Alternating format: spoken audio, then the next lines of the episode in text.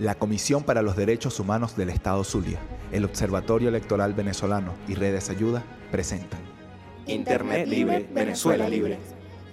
El gobierno ha recopilado y construido bases de datos por años para el control social con fines electorales partidistas.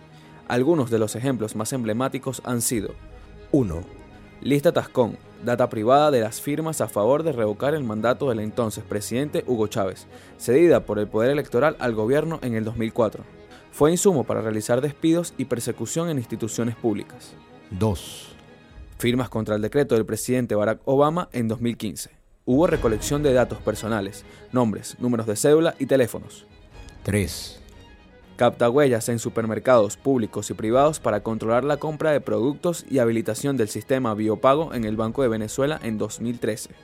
4 el Carnet de la Patria y sus aplicaciones tecnológicas, como Bpatria, BQR, Somos Venezuela y Bemonedero, se han convertido en la más reciente mina gubernamental para obtener datos privados y los electores. 5.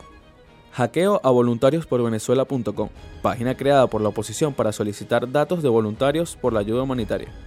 Con el uso de las nuevas tecnologías digitales y el cruce de datos, el gobierno tiene la capacidad de responder más rápidamente al descontento público o evitarlo por completo.